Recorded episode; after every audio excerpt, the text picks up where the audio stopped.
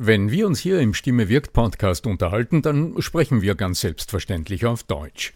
Wie geht's dir mit anderen Sprachen? Sprachenlernen ist heute so wichtig wie nie zuvor. Und deshalb freut es mich so sehr, dass die Sprachenlernplattform Bubble in den nächsten Wochen diesen Stimme wirkt Podcast unterstützen wird. Mit Bubble hast du Zugang zu 14 verschiedenen Lernsprachen. Du kannst Bubble am Handy über die Bubble App oder über die Desktop-Version nutzen. Du wirst von muttersprachlichen Experten trainiert und du trainierst deine Aussprache mit der Spracherkennungssoftware.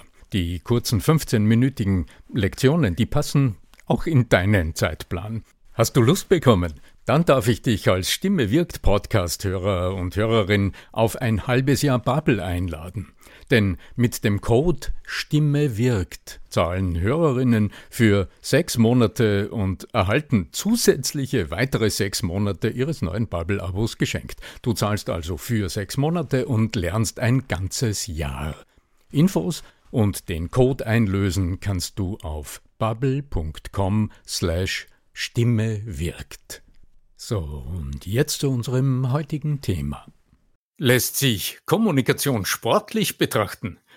Wie du die Metapher Kommunikationssport nutzen kannst, um noch überzeugender zu präsentieren und was mir eine Skirennläuferin als Teilnehmerin eines Trainings über ihre Trainingskonzepte erzählt hat, was das mit dem Salzburger Untersberg und mit einer Supermarktkasse zu tun hat, das erfährst du in dieser Episode. Bleib dran! Der Ton macht die Musik. Der Podcast über die Macht der Stimme im Business. Für alle Stimmbesitzer, die gerne Stimmbenutzer werden wollen. Die Mund-Nasen-Maske als Anreiz für Stimm- und Sprech- und Artikulationssport zu betrachten. Das war einer der Impulse in der letzten Episode unseres Stimme wirkt Podcasts. Ja, wie kann denn diese Metapher sportlich kommunizieren? Wie kann denn diese Metapher aufgehen? Also was kann sie uns sagen? Was kann man davon lernen? Andreas Giermeier ist heute wieder mein Gesprächspartner. Andreas von lernenderzukunft.com. Andreas, da gibt's ja jede Menge Sprichworte rund um Sport oder kein Sport. Ja, ja, es ist äh, von No Sports bis hin zu äh, ganz, ganz wunderbaren, äh, zumindest in Österreich bekannten Liedern. Es lebe der Sport. Er macht uns stark und also ganz, ganz wichtige Lieder, die uns geprägt haben. Also nicht nur Skifahrerinnen und all die, also wir sind eine Sportnation. Da sind wir ganz stolz drauf. In Innsbruck, wo ich zu Hause bin, haben wir sogar zweimal die Olympischen Spiele zu Gast haben dürfen. Und Jugendspiele und alles. Und jetzt behauptest du, was ja ganz obskur finde, dass nicht nur der Lombard-Effekt, wenn, wenn du daheim jetzt wissen willst, was das ist, letzte Episode, mit der Maske zu tun hat, sondern du sagst eben auch, dass es wie eine Art von Kommunikationssport ist, nämlich so, weil wir assoziieren, also ich, wenn, wenn du gesagt hast Sport, ich dachte, ja, okay, natürlich Sport, Corona, ja, also Immunsystem stärken und so, alles gut. Aber das ist ja irgendwas mit meiner Stimme oder meiner Sprache oder meiner, meiner Wirkung meiner Sprache zu tun haben könnte. Das ist, finde ich, eine spannende Aussage von deiner Seite und bin sehr gespannt, was du uns da heute liefern wirst. Kommunikationssport wäre es dann wahrscheinlich. Also trotz naja, sportlicher Maske noch sportlicher. Ja? Wann immer ich angesprochen werde als Coach, als Stimm- und Rhetorik-Coach, und ein Kunde, ein Klient zu mir sagt, ja, Herr Fischbacher, ich stehe gerade vor einer interessanten Herausforderung. Übernächste Woche spreche ich zur Belegschaft, zu meinen wichtigsten Führungskräften das muss gut werden, es geht um eine ganz wichtige Maßnahme, dann sehe ich hier durchaus eine sehr, sehr hohe Leistungsanforderung dahinter. Und der Vergleich mit dem Sport, der gefällt mir deswegen so gut, denn selbst wenn du dich jetzt nicht als Spitzensportler betrachten wolltest, also weil du von Olympiaden gesprochen hast, also wer hat schon die Möglichkeit oder wer ist schon so weit, auch im Sport, dann wirklich den Weltmeistertitel zu gewinnen oder eine Olympiamedaille zu gewinnen. Aber ich denke, die sportliche Herausforderung, sagen wir mal zehn Kilometer zu laufen und das unter einer Stunde zu schaffen, ohne Zusammenbruch und ohne Herzinfarkt. Oder wer in der Lage sein will, ich weiß nicht, wir 100 haben eine Meter. Bitte Zuhörer, Ahnung. Alles gut. 100 Meter unter, ich weiß nicht wie vielen Sekunden äh, zu laufen, weiß nicht, was da der Maßstab sein könnte. Also der Zehner, also ich glaube so 10 Sekunden, das ist schon äh, sehr mutig. Dann, dann sind wir also wirklich bei erreichbaren sportlichen Herausforderungen. Das gilt fürs Skifahren genauso wie fürs Paddeln und ganz egal, fürs Schwimmen, also für all diese alltäglichen Sportarten, das Radfahren, ganz egal, ja, die uns im Alltag so begleiten. Wo ist jetzt die Parallele zur Kommunikation? Naja, wenn du jetzt vor so einer Herausforderung stehst und mag es ein wichtiges Telefonat sein, bei dem du ein ganz bestimmtes Ergebnis erreichen willst, dann setzt du dir gerade ein Ziel. Das heißt, du weißt, wie die Medaille oder der Pokal aussieht, den du im besten Fall gewinnen wirst, wenn es dir gelingt. Und sportlich gesehen weißt du aber dann, naja, wenn du in der Früh, sagen wir, einen Schweinsbraten isst und dann zehn Kilometer laufen willst, ohne vorher jemals irgendetwas dazu getan zu haben, dann wird dir das nicht so ohne weiteres gelingen. Wenn du also an irgendeine dieser sportlichen Tätigkeiten denkst, dann weißt du sofort, naja, hier braucht es bestimmte Voraussetzungen, die du dir selbst schaffen musst. Also vielleicht vorher ab und zu mal eine Runde mit dem Fahrrad fahren. Oder vielleicht ab und zu mal ins Schwimmbad gehen oder zum nächsten See fahren und dort mal eine Runde kraulen oder mal eine Runde Brust schwimmen, damit du in Fahrt kommst und damit dein Organismus merkt, aha, so geht, so geht's besser. Und du dann auch vielleicht ein bisschen ehrgeiziger wirst und sagst, okay, damit ich dieses Ziel erreiche, strukturiere ich meine Trainingsabläufe. Und jetzt zurück zur Rhetorik oder zu den Themen, die uns auch in diesem Podcast bewegen. Nehmen wir doch so eine Präsentation als Beispiel. In einer Präsentation überzeugend auftreten. Ja, das ist ein wunderbares, aber sehr schwammiges Ziel. Was alles gehört dazu? Also beim Skifahren zum Beispiel gehört eine Grundkondition dazu, also eine gewisse Beweglichkeit in der Balancemuskulatur, ein bisschen Training beim Stiegensteigen für die Unter- und Oberschenkel. Also es gehören ein paar Grundlagen dazu. Und was die Rhetorik betrifft oder die Brillanz beim Präsentieren, dann denke ich, würde dazugehören körpersprachlich ein sicheres Auftreten, ein, eine gewisse Souveränität, was die Körpersprache betrifft, gewisses Grund-Know-how über eine überzeugende Sprechweise und eine entsprechende stimmliche Wirkung, eine starke, raumfüllende, tragfähige Stimme. Aber es gehört natürlich noch viel mehr dazu. Es gehört ein klares Zieldesign dazu. Was will ich erreichen bei der Präsentation und in welcher rhetorischen Strategie? Also wie schauen meine Überzeugungsstrategien aus? bisschen Psychologie. Wie will ich meine Zuhörer ansprechen? Und wie baue ich dann diese Präsentation strategisch und auch sprachstrategisch auf, um in meinen Zuhörern das zu erreichen und zu bewegen, was mir am Schluss den Pokal, denn, dass ich am Schluss den Pokal kriege, also dass ich mein Ziel erreiche. Und als Coach steht sowohl der Coach im Sport als auch ich wenn ich Menschen zum Beispiel auf kurzfristig auf Präsentationen vorbereite, vor einer sehr schwierigen Herausforderung. Ja, du hast, Denn, du hast mir ja auch vorher erzählt, äh, wir haben ja schon drüber unterhalten gehabt, dass du tatsächlich über Jahre hinweg an der Sporthochschule auch mit äh, tätig warst. Ja, ich habe äh, sicher zehn Jahre an der Sportuniversität, also an der ähm, Olympiasportzentrum der Universität Salzburg unterrichtet und äh, habe dort Studierende und auch angehende äh, Sportler und zum Teil auch durchaus Leistungssportler, die dort mit in den Teams waren, angeleitet, wie sie besser vortragen und auch wie sie besser trainieren. Also wie sie, wenn sie zum Beispiel beim Geldverdienen am Rand des Schwimmbeckens stehen und dort Jungs und Mädels trainieren beim Schwimmen, wie sie das stimmlich, aber auch didaktisch und überzeugungstechnisch am besten tun um dort äh, ihre Wirkung zu erzielen. Also wie präsentiere ich mich, wie trete ich in den Medien auf, Sportjournalisten trainiert, wo es dann wirklich um Mediensprechen ging etc. Und ich habe sehr viel Ein richtig gelernt. kluger äh, Typ am Werk, der solche Lehrpläne dann entwirft, weil das ist ja klingt wirklich wirklich wirklich spannend. Ja, ja es war sehr sehr praktisch. Mhm. Und äh, ich bin nach wie vor mit äh, einer ganzen Reihe von, von äh, früheren Studenten, Studierenden in Kontakt, was, was großen Spaß macht. Aber ich habe dabei essentielle Dinge gelernt. Und zwar, ich hatte auch so eine Vorstellung, wie Spitzensport funktioniert. Da trainiert man halt Tag und Nacht und man hat also unglaublich viele Stunden Training und so weiter. Und das hat mich äh, wirklich daran erinnert an die Zeit, in der ich meine Schauspielausbildungen gemacht habe, erlebt habe äh, in Salzburg. Da hast du mehrere Jahre Zeit mit ganz vielen Stunden intensiven Trainings in ganz verschiedenen Disziplinen, ganz viel Körpertraining, sehr viel Sprechtraining, Stimmtraining, Bewegungstrainings, Fechten, Tanzen, ich weiß nicht was alles, also sehr unterschiedlichste Disziplinen, die am Schluss dann dazu führen, dass wenn du auf die Bühne kommst, einen gewissen Eindruck hinterlässt. Und im Sport ist es ähnlich, das besteht aus ganz unterschiedlichen Disziplinen.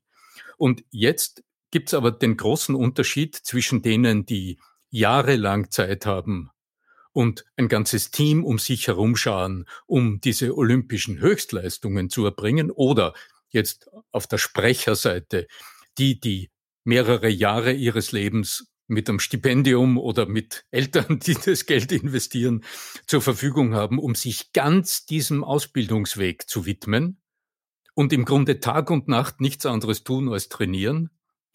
Oder wir Normalsterblichen, die wir ja alle etwas zu tun haben während des Tages und nicht ohne weiteres drei Stunden am Tag in ein so ein Trainingsthema investieren können.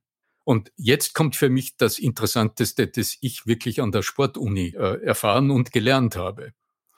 Nämlich die Frage, wie kann ich ähm, die vielversprechendsten Ressourcen aktivieren, also die größten Hebel als erstes bewegen. Mhm.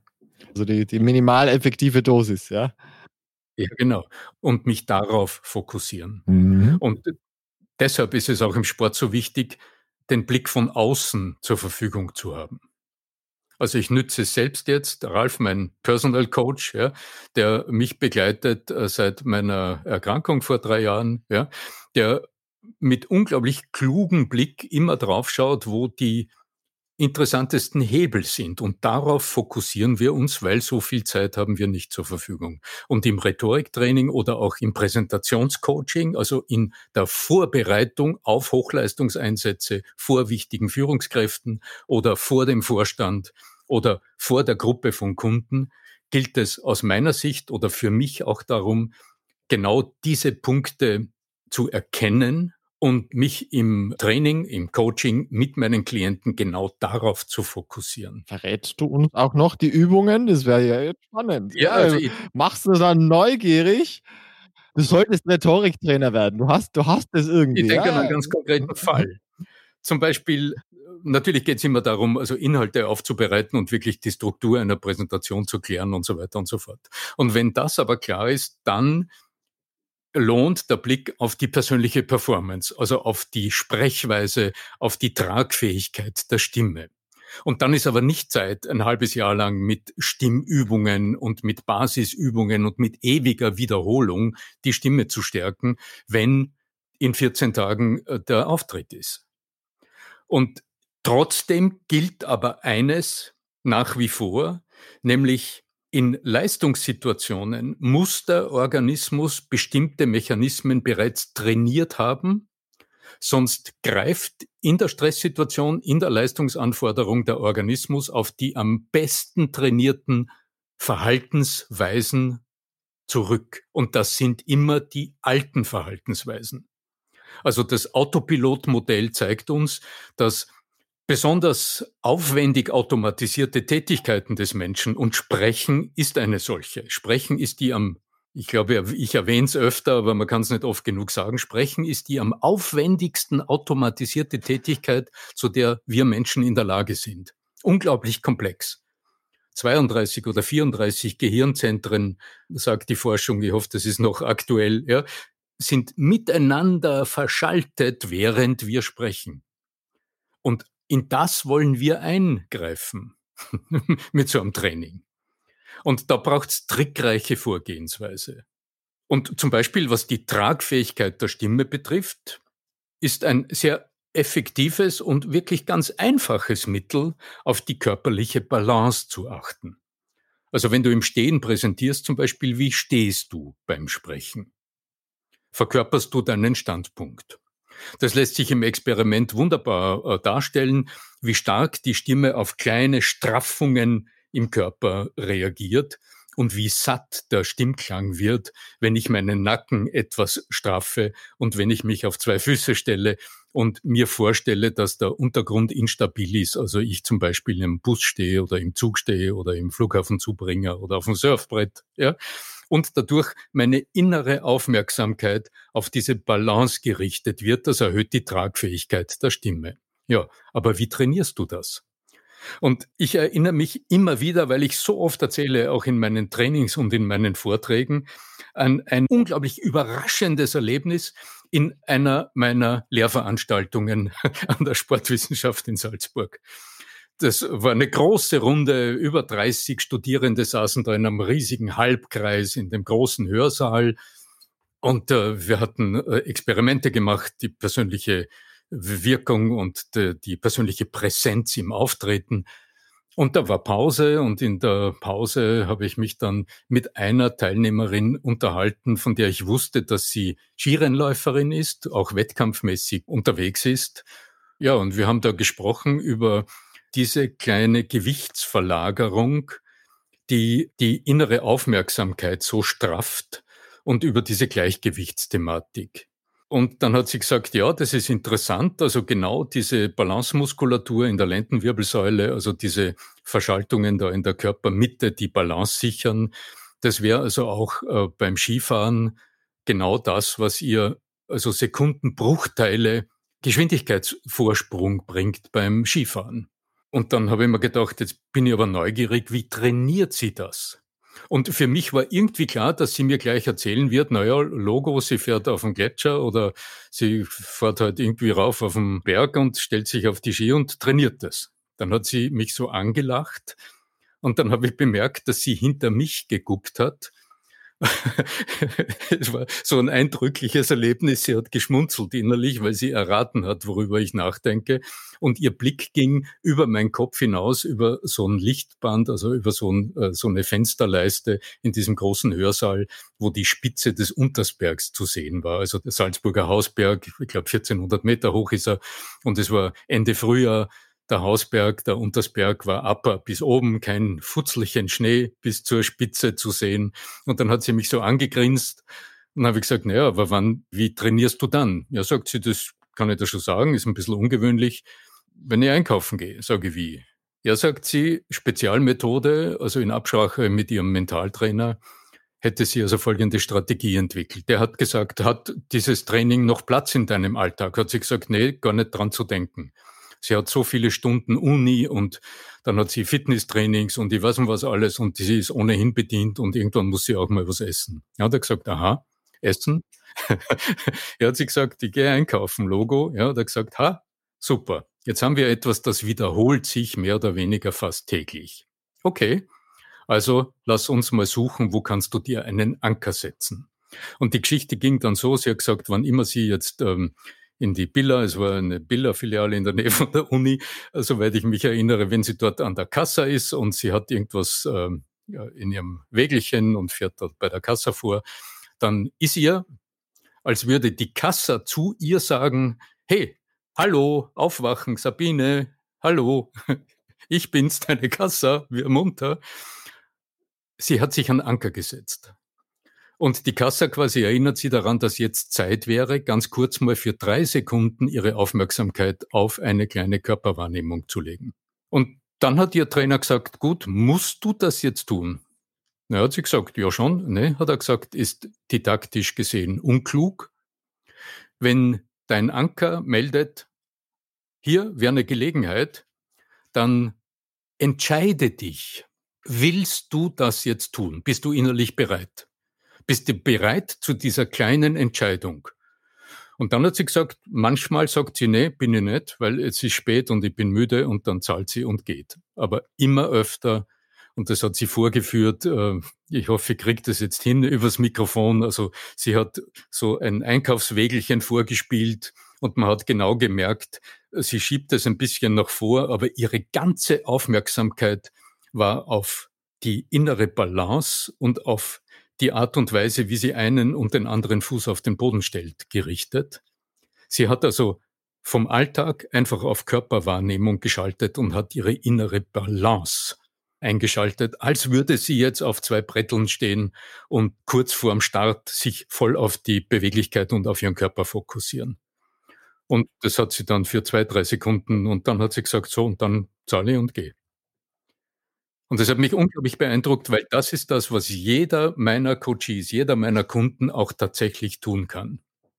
Also sich zu fragen, diese, diese kleinen Dinge, die im Ernstfall dann so einen großen Turbo darstellen. Also Micro-Habits nennt sich das ja, auf Neudeutsch. Micro-Habits, ja, ja. genau. Mhm. Ganz mhm. kleine. Verhaltensveränderungen, aber die wollen wiederholt sein. Und dazu braucht es unglaublich wesentliche Ingredienzien. Erstens etwas, das mich daran erinnert, weil sonst bleib, so ich denke nicht dran. Sonst würde ich nie auf die Idee kommen, wenn ich, was weiß ich, in der Firma in ein Büro hineingehe, im dem Moment, in dem ich die Türklinke ergreife, die innere Aufmerksamkeit einschalten, Körperwahrnehmung einschalten und dann die Tür öffnen und plötzlich bin ich präsent. Dann werden mich zwei, drei Leute komisch anschauen und sagen, was ist mit dem los? Okay, und dann sage ich, war nichts, aber ich habe geübt. ja. Und diese kleinen Mikroelemente brauchen Freiwilligkeit. Der Anker sagt mir, also die Gelegenheit sagt mir, das wäre eine Möglichkeit willst du? Und dann treffe ich eine wache Entscheidung. Ich wechsle aus dem Alltagsverhalten, aus dem, was mir gar nicht bewusst ist, in ein ganz bewusstes Verhalten und tu das für zwei, drei Sekunden. Und nach derselben Vorgehensweise lassen sich Sprachmuster hervorragend trainieren. Nach derselben Art und Weise lässt sich, wenn ich mich körperlich fokussiere und dann einfach nur so ein von mir gebe, horchen, wie klingt das, dauert nur drei Sekunden. Und hier gewinnst du die notwendige Wiederholung. Und der Organismus lernt wissbegierig. Weil du die innere Bereitschaft und die Neugier mitbringst, wird es gelingen. Und das ist ein Ansatz aus dem Verhaltenstraining, auch aus der Verhaltenstherapie, also an sich ein sehr gängiger Ansatz mit ganz, ganz hoher Wirksamkeit. Und es hat mir unglaublichen, unglaubliche Freude gemacht zu erfahren, wie das im Sport dann die, die wirklich Medaillen gewinnen, beim Einkaufen zu Höchstleistungen bringt. Da sieht man wieder mal, was du für ein Vorreiter bist, mein Lieber. Weil jetzt, ich glaube, im letzten Jahr oder so ist dann von diesem James Clear dieses Buch rauskommen, Atomic Habits, das irgendwie zu einem der meistverkauften Sachbücher im letzten Jahr in Amerika. Und du machst das schon seit 20 Jahren, ja? Spannend.